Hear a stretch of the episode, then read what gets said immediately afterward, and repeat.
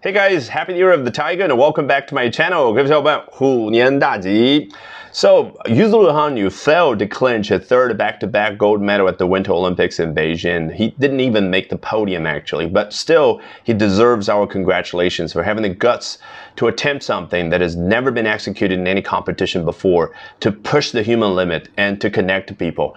And we're going to be talking about him and his competition in detail by taking a look at what Mashable has to say in a very recent article. 咱们今天通过 Mashable 啊一篇文章的节选来深入聊一下啊这位日本选手羽生 结弦啊这样的一个话题的同时，来学到相关的英文表达，好不好？So here we go.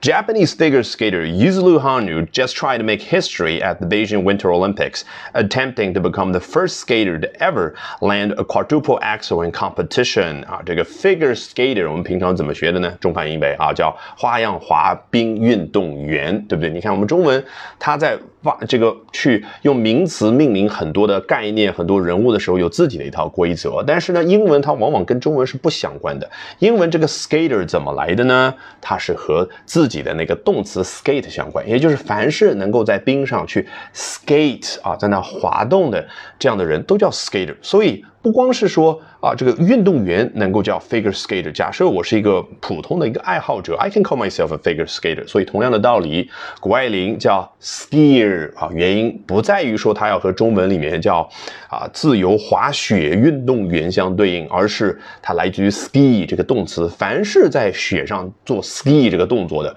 它就叫 skier，即使你是一个爱好者而已。好，那啊，这位羽生结弦怎么样呢？啊，just try to make history at the Beijing Winter Olympics margin. 啊这个刚刚呢啊努力的想要在北京啊冬奥会上面要去创造历史，然后进一步的去补充描述。你看英文，它同一个主语的情况之下，也可以接下来用一个 attempting 啊，就是啊动词 ing 的形式表示。哎，在这个过程当中，其实他进一步的想要去做的是什么事儿呢？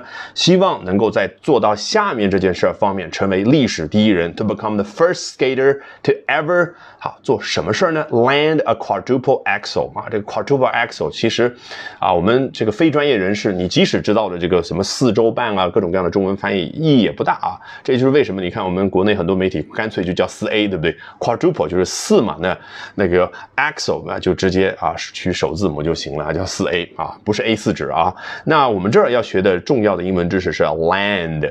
原本作为动词而言呢，它可以表达登陆啊，比如说啊，the American troops just landed at Normandy，对不对？啊，就是美军。呢，刚刚登陆了诺曼底啊，这这当然是回到二二战的时候啊，不是刚刚啊。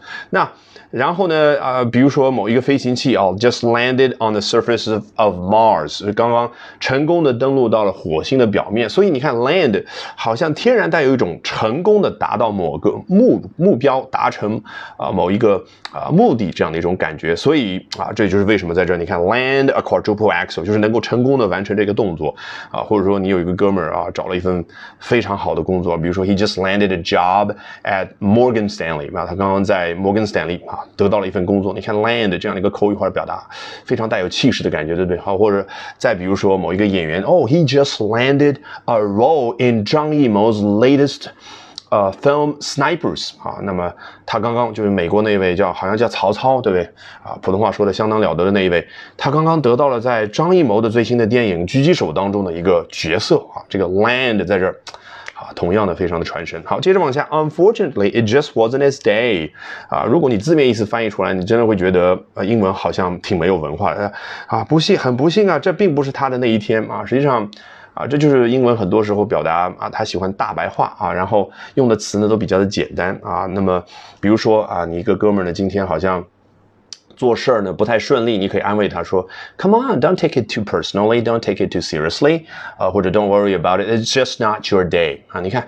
这不是你的这一天，也就是今天这一天呢，和你没有太多的缘分啊。那么今天这个啊，不是你运气非常好的这一天啊，就这样去安慰对方。好，接着往下，The two-time and currently reigning Olympic ice skating champion Han Yu had previously shared his plans to attempt a quad axel in the lead up to the Beijing Games。啊，这儿有两个知识点，一个叫 reigning 啊，这个 reign 本来就可以表示一个帝王去统治啊，那当然它也可以做这个名词来讲啊，比如说你要跟老外。外去讲说这个清朝乾隆年间啊，你就可以说 during the reign of Emperor 乾隆啊，对不对啊？那么作为一个动词而言，指的就是一个在这个体育这个项目的领域当中处于绝对统治地位的。那当然，我们中文当中有的时候叫卫冕冠军啊。那么与此同时呢，英文还有另外一个说法叫 defending champion 啊，defend 就是要去维护自己的这样的一个冠军头衔。好。